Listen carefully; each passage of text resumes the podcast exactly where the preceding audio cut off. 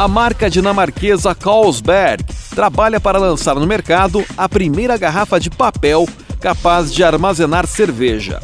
Batizada de Green Fiber Bottle, a garrafa em desenvolvimento é feita de fibra de madeira de origem sustentável e é totalmente reciclável. Recentemente, dois protótipos foram apresentados e ambos possuem proteção de plástico fino, que serve de barreira para o recipiente conter o líquido. Um deles é feito de PET, o outro de material que pode ser derivado de qualquer matéria-prima de biomassa que contenha carboidratos. Segundo a companhia, as tecnologias serão testadas para uma solução totalmente livre de plásticos e 100% de base biológica. A busca por criar a garrafa de papel está em desenvolvimento desde 2015, com o objetivo de reduzir em 30% a pegada de carbono em toda a cadeia da fabricação da cerveja até o ano de 2030.